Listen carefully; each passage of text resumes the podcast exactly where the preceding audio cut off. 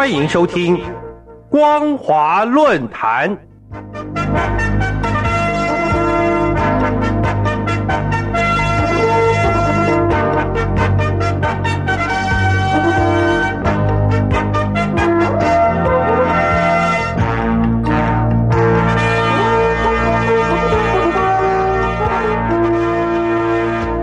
各位听众朋友，大家好，欢迎收听本节的光华论坛，我是苏燕。我们今天要谈论的主题是中共篡改党史，美化夺权历程。今年七月是中国共产党建党一百年，为了强化中国共产党的领导权威，二月，中共总书记习近平以爱国主义教育之名，号召大陆全民学习中共党史，在全大陆各级共干推动下。掀起一波如同文革时研读红宝书的热潮。令人惊讶的是，中共政府还为此特地建立一条热线电话，提供大陆百姓举报对党史修订问题有异议者。这个举措让受过文革之害的大陆六十岁以上知识分子、普通百姓感到惶惶不安，担心息事文革又要让百姓再受一次苦。另一方面，也有高度政治敏感的地方官员带着百姓到红色景区去朝圣。其实，任何政党的党庆都只是该政党内部的事，顶多是参与该政党组织的群众相聚庆贺。但像中共这样以官方立场、以爱国主义教育之名，号召大陆民众学习当时的时代逆流，应该要给予严厉谴责。历史是继承的事实，中共却任意篡改。为了美化政权，在今年二月对改了又改的党史大肆进行整容，将原有的全党整风、反右派斗争、大跃进、人民公社等内容全部删除，以将近百分之四十的篇幅描绘习近平政绩。最引人侧目的是，最新版党史不但淡化文革的罪恶。还把文革说成是为了反腐败、反特权而发动的。当年受文革之害的百姓看到新版党史，都忍不住要问：如果当年文革小将搞的打砸抢是反腐败、反特权，对照今日中共统治阶级的特权和腐败比文革时期更甚，那么人民是不是可以自主的来一次文革？答案显然是做梦。因为在中共统治者眼中，只准有一种声音，那就是替当权者呐喊；只准有一种立场，那就是认同统治者。谁反对，谁就是人民的敌人。这就是中共必须不断更新党史的原因。检视习近平透过建党百年修改党史，美化毛泽东的罪恶，其背后目的。就是想要树立和毛泽东一样的历史地位，要在没有毛泽东的时代塑造一个新的毛泽东。进一步探讨习近平为什么要积极修改党史，为什么要让全大陆百姓研读党史，为什么要把原本已经定位的文革翻案成反特权、反腐败？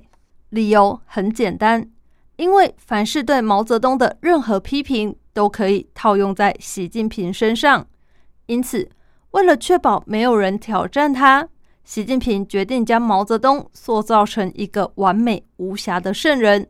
对习近平而言，他完全不在乎受文革之害的那代人民，因为这些人已经凋零老去，撼动不了中共政权。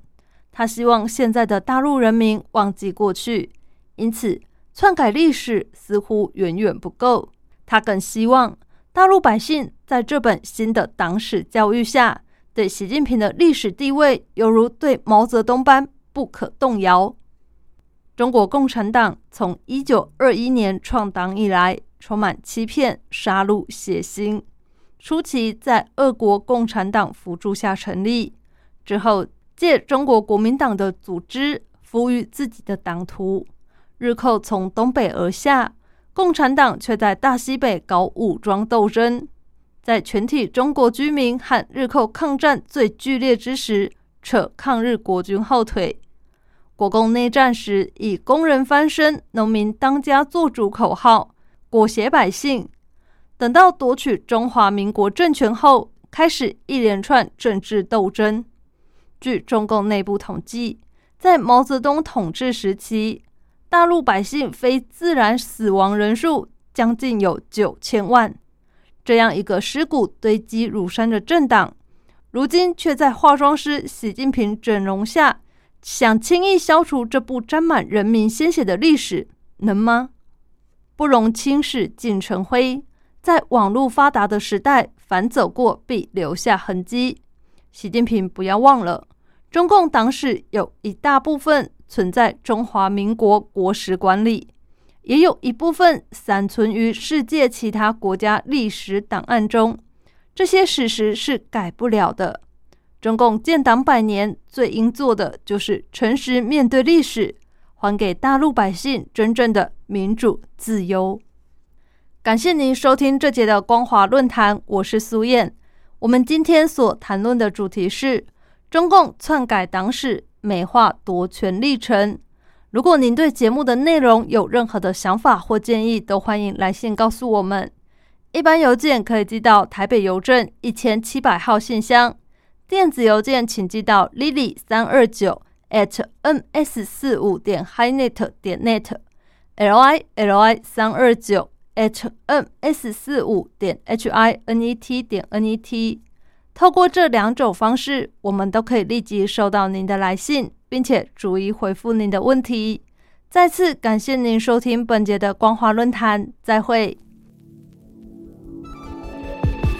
如果那天我们没有说再见，或者遇见奇迹，让时光倒回，让我能够把错别字定正